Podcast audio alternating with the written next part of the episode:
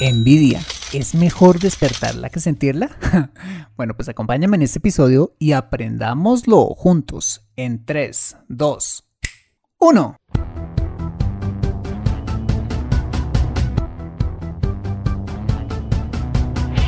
Bienvenido a Consejo Financiero, el podcast de finanzas personales donde aprenderás a manejar inteligentemente tu dinero, salir de deudas tomar buenas decisiones financieras y alcanzar una prosperidad sólida y duradera.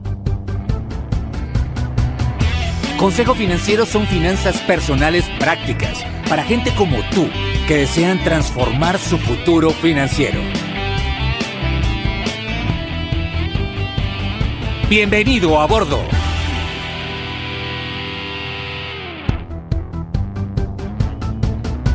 Hola, ¿qué tal? Soy Fernando Fernández y quiero darte la bienvenida a un nuevo y vibrante episodio de Consejo Financiero, tu podcast, tu programa de finanzas personales en el que aprenderás a manejar inteligentemente tu dinero, a salir de deudas, a tomar buenas decisiones financieras de consumo, ahorro e inversión y los principios para alcanzar una prosperidad sólida y duradera. Tener educación financiera es un aspecto esencial para alcanzar tus objetivos de vida pues aunque tu profesión o área de conocimiento no sean las finanzas, todo lo que hagas en la vida involucrará dinero, por lo que necesitarás saber administrarlo inteligentemente para tener éxito en todo lo que hagas. En Consejo Financiero, aprenderás de manera práctica lo que necesitas para ser un piloto experto de tus finanzas personales. Y como siempre te invito a visitar www.consejofinanciero.com, donde podrás encontrar este y muchos más contenidos de finanzas personales que su seguro van a ser de utilidad para tu vida financiera. Asimismo, te recuerdo que puedes encontrarme en facebook.com como Consejo Financiero Podcast, en LinkedIn como Fernando Fernández Gutiérrez, en Twitter como arroba consejo acertado y en Instagram como consejo rayita al piso financiero. Bueno, muy bien y sin más preámbulos, empecemos con el episodio de hoy. Bienvenidos a bordo. Quiero contarte que hace muchos años cuando entré a trabajar a una entidad financiera vivía amargado por causa de mis compañeros de trabajo. Y no era precisamente porque me hicieran mal ambiente, bullying o simplemente fueran antipáticos conmigo. Bueno, entonces ¿por qué? simplemente porque sentía envidia de ellos. Sí, envidia por pertenecer a una clase social más alta, envidia por vivir en lugares de la ciudad mejores al que yo vivía, envidia por las universidades a las que habían tenido la oportunidad de asistir, envidia por las amistades que tenían, por los viajes que habían hecho, envidia por los restaurantes que frecuentaban y en general, envidia por la vida que ellos tenían. Y vivía amargado porque en cada conversación que tenía con ellos, me la pasaba comparándome con estas personas deseando a toda costa tener, o al menos emular, la vida que ellos vivían. Y por causa de esto, consciente o inconscientemente, empecé a comportarme como ellos y por supuesto a gastar como ellos lo hacían, tratando de cerrar esa supuesta brecha que me separaba entre ellos y yo, lo que me llevó a la larga a endeudarme, como ya te lo he contado en muchos episodios de ese podcast, y a encontrar finalmente que era una absoluta tontería vivir a la sombra de las personas que envidiaba y a sentirme inferior a ellas. Bueno, pues te cuento todo esto porque quizás te haya pasado o te esté pasando y quisiera ayudarte a vacunarte de esta nociva emoción, no solo para evitarte vivir amargado y terminar cometiendo los mismos errores financieros que yo, sino para que seas verdaderamente feliz con quien eres y lo que tienes. Ah, y en cuanto a la respuesta a la pregunta de este episodio, sí, ¿la envidia es mejor despertarla que sentirla? Bueno, la desarrollaremos a lo largo de este episodio. Muy bien, empecemos a definir qué es la envidia. Primero que todo, la envidia es una emoción tóxica, tan antigua como la humanidad, que nos lleva a sentir un dolor profundo por lo que no somos o no tenemos y los demás sí, generando en nosotros problemas de autoestima e identidad. Es importante entender que la envidia nace de la comparación entre pares o personas similares a nosotros, llámense hermanos, primos, amigos o colegas, más no con figuras de autoridad, con quienes no podemos establecer puntos de comparación. El problema con la envidia es que con frecuencia es una emoción que nos cuesta reconocer que tenemos, lo que la hace un enemigo silencioso que nos hace daño y que no es tratable hasta que aceptamos que la padecemos. Bueno, pues según los expertos, la envidia se clasifica en dos clases o categorías. Está la envidia por lo que no se posee o material y la envidia existencial. La envidia por lo que no se posee es aquella que se basa en los bienes materiales que tienen otros y nosotros no, como una mejor casa, unas mejores vacaciones o un mejor estilo de vida. Y la envidia existencial es aquella que se genera por lo que otros son y nosotros no, como envidiar a aquellos que son más carismáticos, que tienen más seguidores, más influencia, mayores habilidades o llevan una vida más feliz. Bueno, ¿y qué cosas pueden despertar esa envidia en nosotros? bueno, pues ello depende del momento de vida en el que estemos, entre otras variables. Veamos algunos casos. En primer lugar, podemos contraer la envidia cuando somos niños. Cuando, por ejemplo, nuestros amigos o compañeritos de clase tenían mejores cosas que nosotros, como un par de tenis, un vestido, un maletín o hasta una mejor merienda. Son puntos de comparación que desde pequeños nos pueden generar envidia. En segundo lugar, y atención padres, ¿cuándo solemos comparar a nuestros hijos entre ellos o con otros niños, ya sean familiares, vecinos o amiguitos de ellos? Mira, no hay nada más devastador para una vida que comienza que su figura de autoridad, en este caso sus padres, le digan que el primo tal o la vecina tal es más inteligente o hábil que ellos. Esto puede marcar su vida con problemas de identidad o autoestima en su vida adulta. Entonces la recomendación es, por favor, no hacer esto. En tercer lugar, cuando crecemos y vemos que familiares, amigos o conocidos tienen más éxito que nosotros, como tener una familia más bonita, una mejor posición social o ganar más dinero. En cuarto lugar, cuando en el campo laboral otros tienen más éxito o lo tienen más rápido que nosotros, cuando son más carismáticos o cuando nuestro jefe tiene preferencia hacia ellos. En quinto lugar, y eso tristemente entre las mujeres, cuando una de ellas viste mejor, es más bonita o tiene más éxito en el campo sentimental o laboral que las pobres que sufren de envidia. Y en sexto lugar, en esta era de lo digital y las redes sociales, sí que nos podemos contagiar de envidia al ver la vida más feliz que otros tienen y nosotros no. Si hay algo que ha llevado a las redes sociales a tener la relevancia que tienen hoy, es ese ardiente deseo en nosotros por chismosear en qué anda la vida de los demás, compararla con la nuestra y mostrar que nosotros también somos felices. es gracioso cómo la gente postea fotos en redes como Facebook o Instagram para hacerle saber a los demás la fabulosa vida que tienen, mostrando los lugares a los que han viajado, las fiestas a las que han asistido, las fotos con gente bonita y hasta el plato super wow que se comieron en el restaurante Super Play de la ciudad. ah, fulanita publicó las fotos en el restaurante tal con su novio, pues su amiga publica las fotos con el suyo en la fiesta X. Hay algo particular con las redes sociales y es que con frecuencia publicamos una vida ficticia, una vida en la que aparentamos ser felices o tener cosas que realmente no tenemos. no tiene ningún sentido proyectar una vida que se aleja de la realidad y menos amargarnos por las cosas que publican otros. Estas son algunas de las formas contemporáneas a través de las cuales nos podemos contagiar de envidia. Acompáñame después de este mensaje y veamos las consecuencias que trae sufrir de envidia y cómo vacunarnos de ella. Regresamos en breve. Me siento atascada en mi vida financiera y no sé por dónde empezar. Quiero ahorrar para la universidad de mis hijos, pero no sé dónde hacerlo. Me gustaría invertir en fondos de inversión, pero no sé dónde ni cómo. Deseo tener un seguro de vida, pero no entiendo del tema. Quisiera planear mi jubilación, pero no tengo quien me asesore.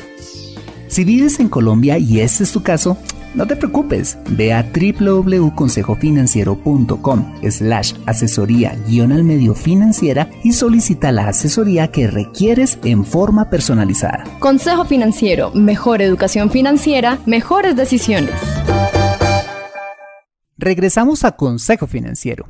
En el primer segmento de este episodio vimos qué es la envidia y cómo podemos contagiarnos de ella. Ahora veremos por qué no es bueno sentirla y cómo poder curarnos de esta.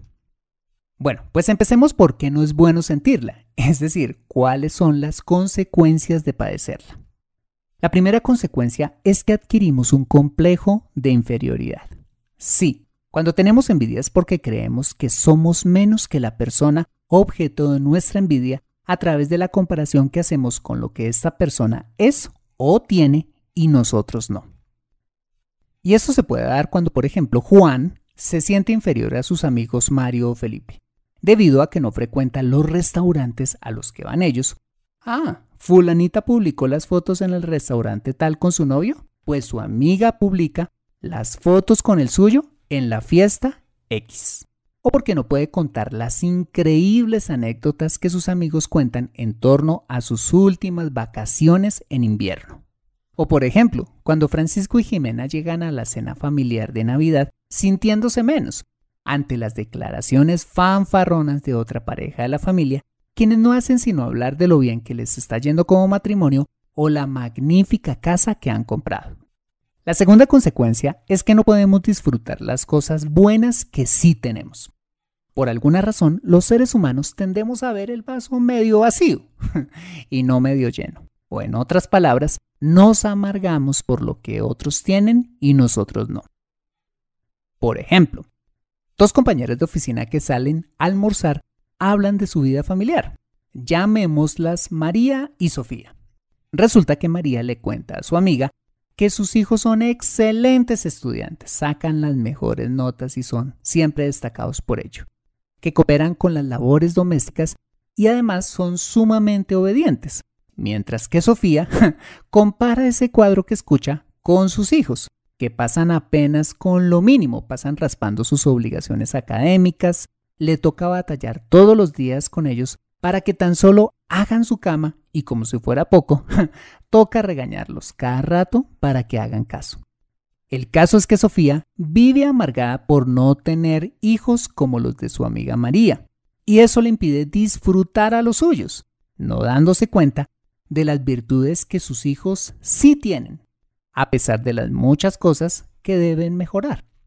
Otro ejemplo es cuando los Martínez, vecinos de los Giraldo, parquean un día una flamante camioneta Mazda CX5 último modelo en su parqueadero. Bueno, pues este hecho hace que los Giraldo, quienes tienen un Renault Logan usado en su parqueadero, ardan de envidia, a pesar que su carro está en perfecto estado.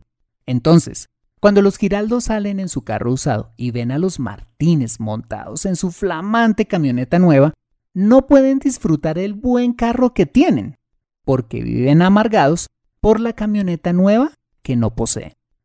En tercer lugar, y como consecuencia de los dos puntos anteriores, la envidia puede llevarnos a tomar malas decisiones financieras. Por ejemplo, Juan, quien tiene un par de amigos buena vida, puede terminar subiéndose a un nivel de gasto equiparable al de sus amigos, para cerrar esa ficticia diferencia entre él y ellos, y poder también hablar de restaurantes elegantes o vacaciones costosas. O Francisco y Jimena pueden verse tentados a comprar una casa por fuera de sus posibilidades, para callarle el pico a sus familiares fanfarrones, metiéndose en una hipoteca impagable y costosa que no pueden costear o los Giraldo podrían terminar sacrificando los ahorros de la universidad de sus hijos para comprarse una camioneta aún más espectacular que la de los Martínez, con la única motivación de dejarlos boquiabiertos y recuperar su autoestima. Creo que en ese punto ya te puedes dar cuenta de que es una absoluta tontería amargarse por lo que otros tienen o dicen que son y tomar a partir de ello malas decisiones para competir con ellos. ¿Por qué? Por dos razones. La primera de ellas es porque muchas veces el éxito personal y financiero que vemos en los demás no es más que una fachada de lo que realmente tienen o son. Juan no puede ver, por ejemplo, las deudas o el desorden financiero en que probablemente sus amigos Mario o Felipe viven para costear su nivel de vida. Lo mismo puede suceder con los petulantes familiares de Francisco y Jimena, quienes en realidad deben todo lo que tienen o mienten sobre lo que son como matrimonio. o los Giraldo no saben que la nueva camioneta de los Martínez no es más que un lindo vehículo alquilado por leasing. Y la segunda razón es que nuestra valía o autoestima no debe basarse en la comparación, debe basarse en reafirmar nuestra identidad. Y es precisamente en fortalecer nuestra identidad donde empieza el camino para vacunarnos de la envidia. ¿Y cómo podemos reafirmar nuestra identidad? Muy simple. Solo siendo conscientes de quiénes verdaderamente somos, reconociendo nuestras limitaciones, pero también nuestras habilidades. Recuerdo que de niño y aún en mi vida adulta vivía amargado por no ser la persona más graciosa o más popular de los grupos o espacios sociales en los que participaba.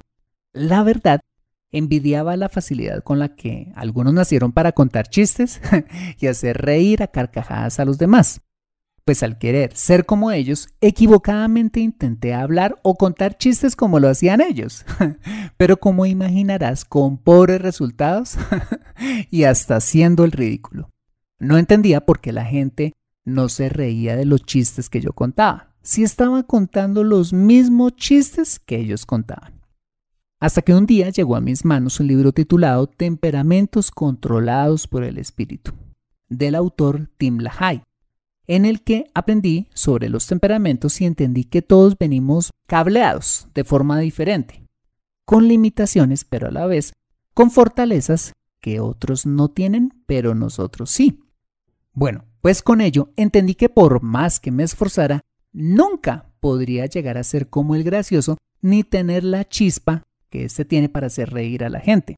Pero descubrí que a cambio de eso, una de mis fortalezas es ser persuasivo y conectar con los demás, haciendo que la gente tome en serio mis consejos y los aplique a su vida. Dicho sea de paso, y ahora que caigo en cuenta, creo que gracias a esta habilidad es que hago consejo financiero. Cuando entendí esto, créeme, sentí un alivio en mi vida, pues al recuperar mi identidad y saber cómo fui diseñado por Dios, me sentí orgulloso por quien soy y admiré genuinamente los dones de los demás. Bueno, ¿y qué pasa si nuestro punto de comparación no gira en torno a lo que nosotros somos, sino a la riqueza material que otros tienen y nosotros no? Simple, está en entender que los bienes materiales o la cantidad de dinero que tengamos no define quiénes somos, sino los principios y los valores que rijan nuestra vida. Esto quizás te suene un poco filosófico, pero es la verdad.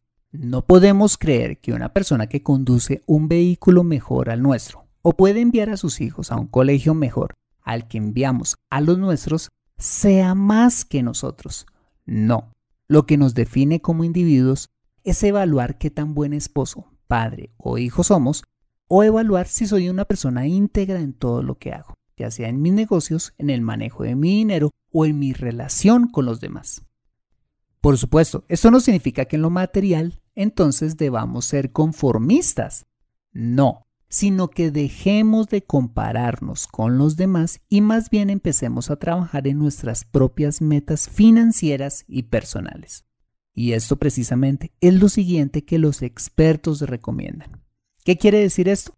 Esto quiere decir que Juan no debe buscar crecer financiera o personalmente para ser mejor o tener un nivel de vida tan o más alto que sus amigos Mario o Felipe, sino porque se ha puesto la meta consigo mismo de progresar. Francisco y Jimena desearán ser un matrimonio ejemplar o alcanzar un mejor nivel de vida, no motivados por el deseo de callarle la boca a la pareja fanfarrona de su familia, sino porque se han propuesto esas metas. Sofía va a trabajar como madre para que sus hijos sean mejores, no para mostrarle a su amiga María que ella también puede tener hijos modelo, sino porque quiere formar en sus hijos hombres y mujeres de bien. Y los Giraldo comprarán un mejor carro, no por darle envidia a los Martínez, sino porque realmente lo necesitan y lo han planificado. Cuando encontramos nuestra identidad y trabajamos en nuestras metas personales en función de nosotros mismos y no en función de los demás, disfrutaremos quiénes somos y lo que tenemos, alegrándonos genuinamente por las cosas buenas que le pasan a los demás, pasando de la envidia a la admiración. Y podríamos decir que como resultado de tener unas emociones sanas, tendremos una vida y unas finanzas sanas, pues nuestras decisiones ya no estarán basadas en emociones tóxicas o inseguridades de identidad, sino en educación financiera. Ahora bien, todo esto para curarnos de la envidia. ¿Y qué pasa si por el contrario la gente siente envidia de nosotros? bueno, pues creo que cuando nos va bien, inevitablemente habrán personas que se alegren y otras que las consuma su amarga envidia. Y así como sentirla, despertarla me parece algo triste y destructivo. Sentir que los demás, en especial aquellas personas que nos importan, nos tengan envidia no es para nada chévere. Por lo menos para mí no.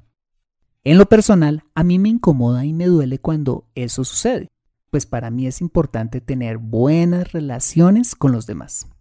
Bueno, pues el psicólogo español Rafael Santadreu recomienda algunas estrategias para vacunar a los que sienten envidia de nosotros. Estrategias que yo recomendaría tener en cuenta solo para aquellas personas cercanas o que son importantes para nosotros como miembros de nuestra familia, colegas o verdaderos amigos. Bien, la primera estrategia que este psicólogo recomienda con aquellas personas que sienten envidia de nosotros es hacerlos partícipes de nuestro propio éxito. ¿Cómo? Pidiéndoles su apoyo o su opinión en torno a nuestro trabajo o sea lo que sea, motive su envidia. Esto hará que dichas personas se sientan más importantes y disminuirá esa nociva emoción.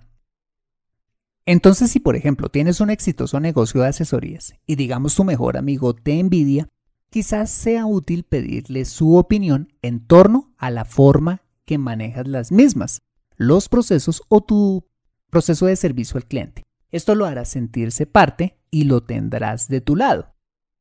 La segunda estrategia que recomienda ese psicólogo es ser honesto con estas personas y en general con los demás, compartiendo no solo los éxitos ya conocidos, sino también compartiendo los desafíos que nos presenta la vida. ¿Por qué? Porque quien siente envidia piensa erróneamente que la vida de las personas que envidia es perfecta. Cuando compartimos las cosas difíciles que nos pasan, las que podamos contar, por supuesto, nos hacemos más humanos frente a ellos y eso apaga ese amargo sentimiento. Y yo le agregaría una tercera estrategia y es ser humildes, evitando que el éxito se nos suba a la cabeza. Así de sencillo. La escritura dice algo totalmente cierto y es, el orgullo va delante de la destrucción y la arrogancia antes de la caída. ¿Y qué es ser humildes? Es estar seguros de quiénes somos, como ya lo hemos visto durante todo este episodio, pero que esa seguridad no se convierta en arrogancia y no terminemos creyéndonos más que los demás. De esta manera, evitaremos o por lo menos mitigaremos ser envidiados, evitándonos problemas de relación con los demás y hasta ser atacados por ellos. Entonces, y para finalizar este episodio, ¿la envidia es mejor despertarla que sentirla? ni lo uno ni lo otro. La envidia es mejor erradicarla de raíz de nuestro corazón y el de los demás para lograr ser felices con lo que somos y lo que tenemos. Aprende a construir riqueza en Consejo Financiero. Bueno, muy bien, ese ha sido el episodio número 136 de Consejo Financiero. Si te ha gustado este episodio, házmelo saber suscribiéndote al podcast y sobre todo escribiendo tu valioso comentario en torno a este programa. Y si escuchas este episodio desde un iPhone o un iPad, para mí sería súper valioso si me dejas tu opinión acerca del programa. Esto lo puedes hacer al entrar a Consejo Financiero a través de la aplicación podcast de tu dispositivo y bajar hasta calificaciones y reseñas y dejarme allí tu opinión dando clic en escribir reseña. Esto me ayudará bastante para posicionar aún más el programa y de esta manera poder llegar a muchas más personas. Como siempre, mil gracias por tu ayuda. Asimismo, te invito a compartir este episodio a través de tus redes sociales con tus contactos, familia o amigos, a quienes consideres les sea útil este episodio para su vida financiera y personal. Bueno, muy bien, yo soy Fernando Fernández, su asesor financiero y anfitrión de este programa. El sello de José Luis Calderón en la edición de este podcast. Muchas gracias por compartir tu tiempo conmigo haciendo la ensalada del almuerzo, arreglando tu bicicleta, mirando el atardecer con una buena taza de café, donde quiera que estés y recuerda. Consejo Financiero son finanzas personales prácticas para gente como tú que desean transformar su futuro financiero. Buena semana y nos vemos el próximo lunes con un nuevo episodio a las 5 pm hora de Colombia. See you later.